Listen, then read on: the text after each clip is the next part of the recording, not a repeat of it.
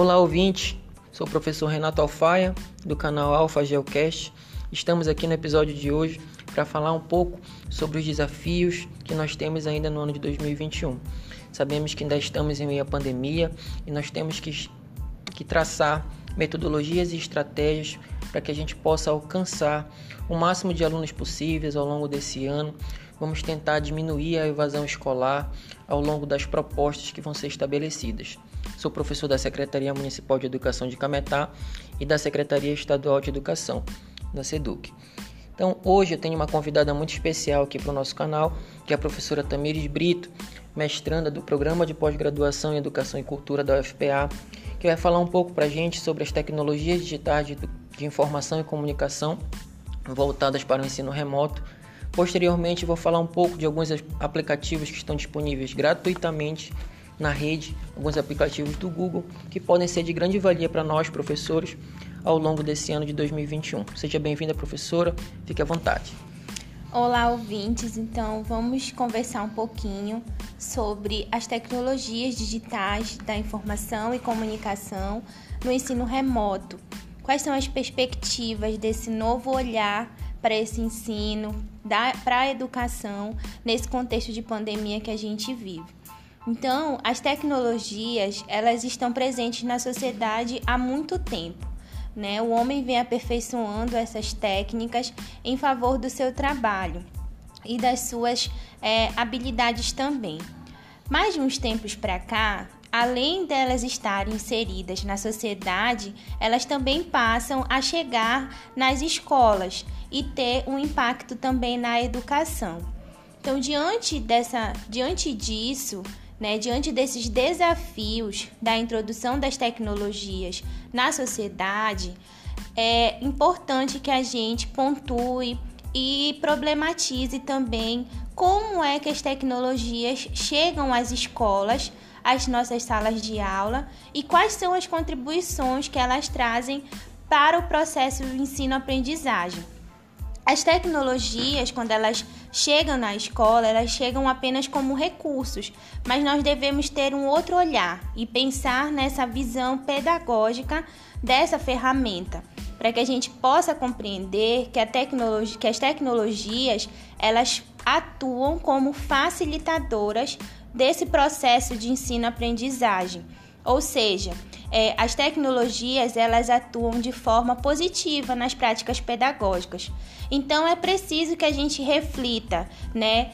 Quais são, sim, esses limites que as tecnologias nos trazem, né? Mas também quais são as oportunidades de aprendizagem que nós podemos desenvolver através da sua utilização, tendo é, nós, professores, como mediadores dessa aprendizagem. Então, as tecnologias, elas estão inseridas nas práticas pedagógicas como contribuintes a esse processo formativo dos nossos alunos. E a sua inserção não deve ser vista é, como uma dificuldade a mais para o planejamento, para as nossas aulas, para as práticas pedagógicas, mas sim ser pensada enquanto um componente a mais para nos auxiliar nesse processo né? Como a gente pode utilizá-las como um recurso pedagógico a mais para as nossas práticas pedagógicas. Então a gente vive agora um contexto, né, onde desde o ano passado, né, onde a pandemia mundial do novo coronavírus vem mudando a sociedade como um todo, né, e traz novas formas de ressignificação e reorganização da nossa própria vida, tanto política, quanto social, quanto econômica e também educacional. Então, Dessa forma, a educação ela também vem sendo atingida. Então, sendo assim, muitas discussões acerca do ensino, acerca da educação foram levantadas.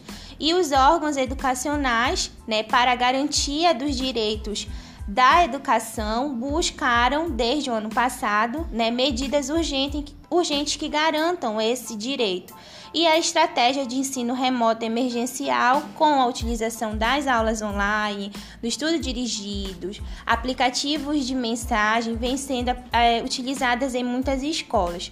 Então, nessa perspectiva de ensino remoto, o uso das tecnologias nas aulas remotas tem sido cada vez mais frequente.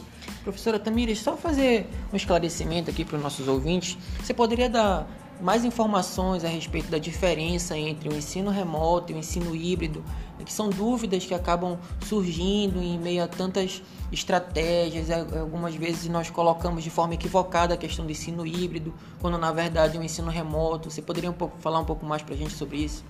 Sim, o ensino remoto ele é algo que não foi é, planejado, né, mas sim imposto, né, para um momento atípico da sociedade né? Mas ele vem é, é, sendo uma das formas de utilização para, para garantia desse direito. O ensino híbrido é uma proposta de ensino, né, que deve ser pensada sim para esse contexto, mas ainda a longo prazo, né, no sentido de uma reorganização, né, fazer essa essa, esse mecanismo né, de, das salas de aula invertida, né, da utilização de ferramentas de aulas online e presenciais quando tivermos as condições sanitárias para que esse momento aconteça. Okay. Muito obrigado. Então, é, refletindo mais um pouco né, sobre as tecnologias, como eu dizia, que não basta que a gente é, diga que temos tecnologias na escola, os recursos, computador, data show, né? Nas nossas casas também. Mas a gente tem que ver né, e pensar qual seria o desenvolvimento da criatividade nas nossas aulas a partir da utilização das tecnologias. Então, primeiramente, a gente tem que ter clareza né, de, de pensar com quem é que a gente está atuando. E nisso entra quem? O nosso aluno. Né? O nosso aluno ele é o centro do processo né, é o protagonista de todo o nosso planejamento, de todas as nossas estratégias. Então, nós temos que conhecer nosso aluno, conhecer a família, saber como é que ele recebe né, essa utilização das tecnologias, se ele tem acesso, né, se é democratizado né, o acesso às tecnologias e pensar como é que a gente pode criar estratégias que favoreçam esse ensino né? Então a gente vem agora no sentido de uma transposição de planejamento. Já é o que a gente fazia nas aulas presenciais. Nós utilizávamos metodologias diferenciadas, nós fazíamos atividades com jogos diferenciados, mas agora nesse contexto de pandemia que a gente vive, a gente deve olhar as tecnologias com mais responsabilidade e ter a visão de que a gente deve utilizar elas com uma intencionalidade pedagógica, né? Então, são muitas as estratégias de utilização das tecnologias como um recurso a mais nas nossas práticas, vídeos, imagens, é, a própria interação no grupo de WhatsApp, áudios, os podcasts. Então, são muitas as estratégias e mecanismos que a gente encontra na rede e até pelos aplicativos que se tornam fáceis da gente utilizar. Né? Aqui, eu, aqui se fala uma professora que também tinha dificuldade com esse acesso, com essa utilização, mas que foi e está aprendendo né, diariamente, buscando novas metodologias para esse contexto, né? Então a gente deve refletir o quê? Que a gente não deve olhar a tecnologia como um fim. A tecnologia não é um fim, ela é um meio, né? E nós, enquanto professores, somos os mediadores desse processo.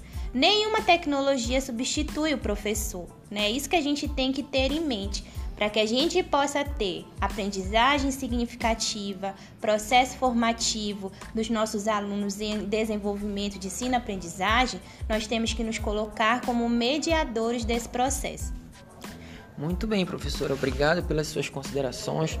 Lembrando que o uso de tecnologias e o ensino híbrido ele é previsto na BNCC. Né? O uso dessas tecnologias alavancam o processo de ensino-aprendizagem e nós vamos usar com certeza pós-pandemia vamos continuar usando essas tecnologias da informação e comunicação voltada para o ensino. Não mais para o ensino remoto, mas sim para o ensino híbrido, onde a gente vai trabalhar presencial e vai trabalhar também em ambientes diferenciados com o nosso aluno durante o processo de ensino-aprendizagem. Tá? Aliado ao que a professora Tamires falou, nós temos aqui algumas ferramentas digitais que estão gratuitas, disponíveis na rede estão disponíveis para nós, professores, porque creio que isso é um processo novo para todos nós. Nós estamos enfrentando grandes desafios e grandes dificuldades do ano passado para cá. Né? E alguns aplicativos do Google, como o Google Meet, que é um aplicativo de videoconferência, de videoaulas que nós podemos utilizar, né? desde que o nosso aluno também tenha acesso a essa ferramenta, a esse aplicativo. Tudo bem? Além do Google Meet, nós temos o Google Drive. O Google Drive é uma ferramenta de armazenamento em nuvem que serve para nós, professores, organizarmos a nossa vida funcional de acordo com os períodos de aprendizagem. Seja no município, seja no estado, nós temos períodos de aprendizagem a serem cumpridos. E esses períodos de aprendizagem, eu tenho que eu tenho que fornecer apostilas, eu tenho que fornecer videoaulas, eu tenho que fornecer exercícios. E o Google Drive é uma ferramenta que permite ao professor fazer essa organização de acordo com os períodos de aprendizagem. Eu posso compartilhar planilhas, documentos, apresentação, fotos, dentre outros. Tudo bem? Além do Google Drive, eu tenho o Google Formulário, que é outra ferramenta fantástica para o professor que tem muitas turmas. Por exemplo, os professores de história, de geografia, de ciências, que precisam ter muitas turmas para completar sua carga horária. É, durante esse processo de ensino remoto, é comum nós recebermos 300, 400 fotos por dia no nosso, no nosso telefone, via WhatsApp. Com o Google Formulário, eu posso elaborar uma atividade com autocorreção. Né? Se o meu aluno tem acesso ao grupo do WhatsApp, eu posso enviar uma atividade via formulário para ele, já com os gabaritos. Dependendo da atividade, eu posso ter sete questões objetivas e três subjetivas. Ao passo que eu teria que corrigir 10 questões, eu vou analisar apenas as três questões subjetivas de acordo com a atividade proposta pelo professor. Tudo bem? Além disso, eu tenho o Google Podcast. O Google Podcast é a ferramenta que nós vamos compartilhar a gravação desse áudio que nós estamos fazendo, que estamos gravando um podcast e podemos compartilhar esse podcast através do Google. Né? O Google Podcast é um, é um aplicativo bem leve, né, que cabe em qualquer celular, tá? e ele te dá essa possibilidade de você compartilhar os seus áudios e compartilhar outros áudios também de canais que existem que falam sobre educação, que podem falar das diversas disciplinas.